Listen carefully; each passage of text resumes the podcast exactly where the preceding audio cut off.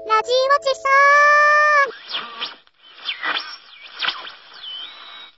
あとみんなで USJ に行くという僕の企画があるんですけど、どうでしょまあ恐ろしい。 U- USJ? う みんなで、おっさん、しかも指示男が。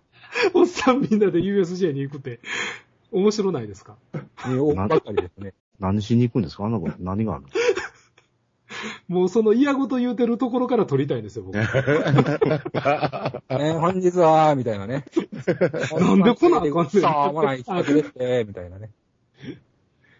なんで並ばなあかんねんとかみんな言いながらね、いきいっなぱりい並並んでるっていうね。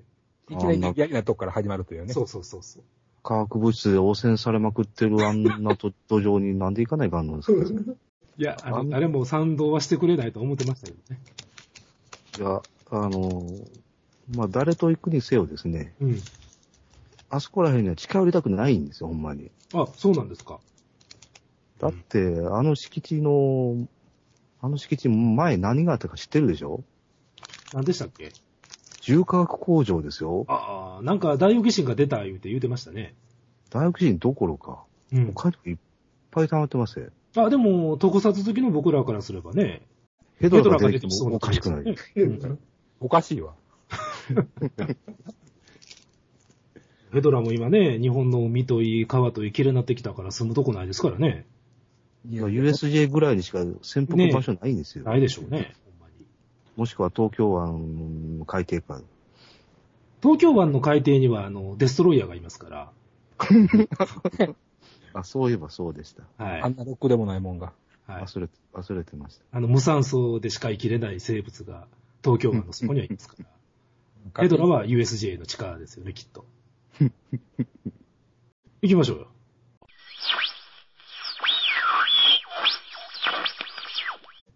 で、クーロンウォーズがどうしたんですか、クーロンウォーズを。何、何間違ったこと言うてんのクローンウォーズやんか。あ、そっか。うん。あ、みんな見ましたテレビのクローン対戦は。知らんかった。見ました、見ました。見ましたね。僕も久しぶりに見たんですよ。映画版ですね、いわゆる。あ、そうそうそう、映画版そうですね。エピソード2を見たんですよ。はいはい。まあ、相変わらずまあまあ、あのー僕は面白いんですけど、うん。ただね、うん意外やったんが、うん。あのーラストの、はい。ブーク伯爵と、はい。あのーシリアス。オビワンと、うんあのーアナキンの剣撃があるじゃないですか。はいはい。ライトセーバーでの。途中でヨーダが出るやつうーん、そうそう、最後にヨーダが出てくるやつ。手前ね、ははいはい。意外と迫力なかったんですよ。うーん。ゲンさん思いませんでした。うん。そんなものは期待してないです。いや、そうじゃない、そうじゃない。あの、見たときに、ねえ。あ、迫力あると思ってたんですよ、僕、記憶の中で。ああ、そうあの、4、5、6に比べると、まあ、それはね、間違いなく。あ、迫力あるなぁと思って記憶してたのが、うん。あ、全然やんと思って。じゃあね、うん。ダースモールの時はどう思いましたダースモールの時どうやろ今見たらどうやろうな見た時は迫力あったよ。あのね、向こうのチャンバラって思うにね、うん。なんか、演舞を見せられてるような感がある。そうやね。ほんでな、やたらと、こう、ぐるぐる回してんのよ。はいはいはい。あいつら好きですからね。うん。で、背筋ピンと伸ばして、なんかう手首だけでぐるぐる回してるような感じやったんよ。はいはいはいはい。現にやってますよね、それは。癖として。オビワンはぐるっと回るのを癖にしてますから、わざと。うん。前のエピソード4の時からそうですから。だからね、ちょっとね、今一つやったなという。うん、結局、むあの、ここで合わせて、次これで合わせてっていうタイミングをもう打ち合わせ、打ち合わせて何回も練習してやってるから、バチッと決まるんかもしらんけど、帰ってそれが塩分に見えてしまうっていう気はしますよね。うん。まあ、ほんで、この話は何につながるかというと、おやっぱり真剣者の例えば素晴らしい話につながっていくんだけど、うん。うん。おい いですかもうここは聞いてくれへんわけやね。いや、でもあのやっぱり迫力のある剣撃を見たからかもしれないんやけどね。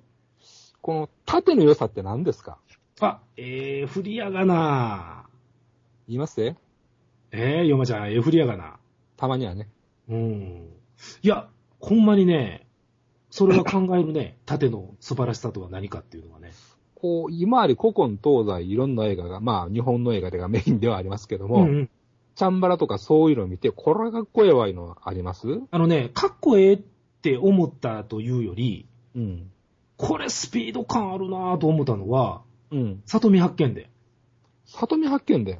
あのージャック東映が、の。真田広之が、えっ、あのと時、代劇にロックとか言ってたやつですか。ええ薬師丸ひろ子と真田広之のやつやで。えー大昔、時代劇にロックとか言ってネあ、タがそうだっけえあれ見たときにね、うんあ、これ迫力あるなぁと思ったんやわ。スピード感がごっついあって、ー見たことないな。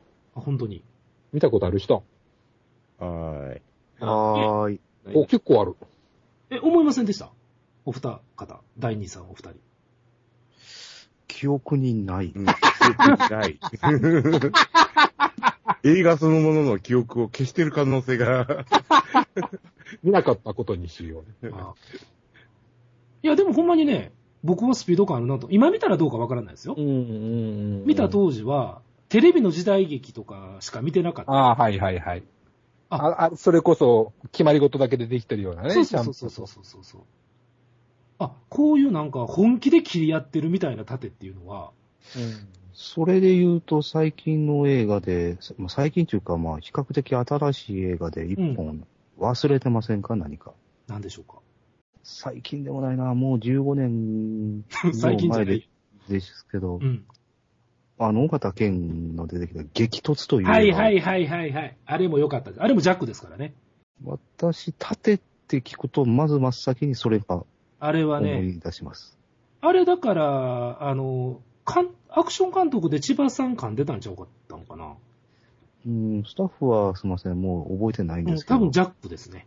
うんあの、激突の映画はもうそれこそ、んこれも何十回と見てますね。あ僕はそこまでは見てないですけどねう。んあれはでもすごかったのを覚えてますね。あれ映画館も、でスクリーンでも見たもんね。おー珍しく。山本さんが宇宙船もロボットも出てこない映画を見るうなんて、ん。面白いんじゃないかなと。とりあえずただ殺し合うだけという。逃げるやつを追いかけて殺し合うだけっていうね。いや、逃げるんじゃなくて、あの、江戸城へ向かう間の話ですよね。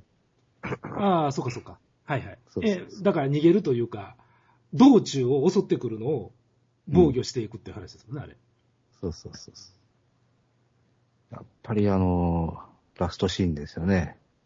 うん大型犬がたった一人で、あの、えー数十人、いや、百人以上おる、あの、敵に向かっていって終わりっていう。俺たちに明日はない。そうそうそうそでもなんかう。ね、あれがまたまた、あの、まぶたに焼き付いてますわ。あーなんか、仮面ライダー龍騎の映画の最後のようですね。そうね。ガメラスリそう言ーわみたいですね。あ、ガメラ3の最後のようですよね。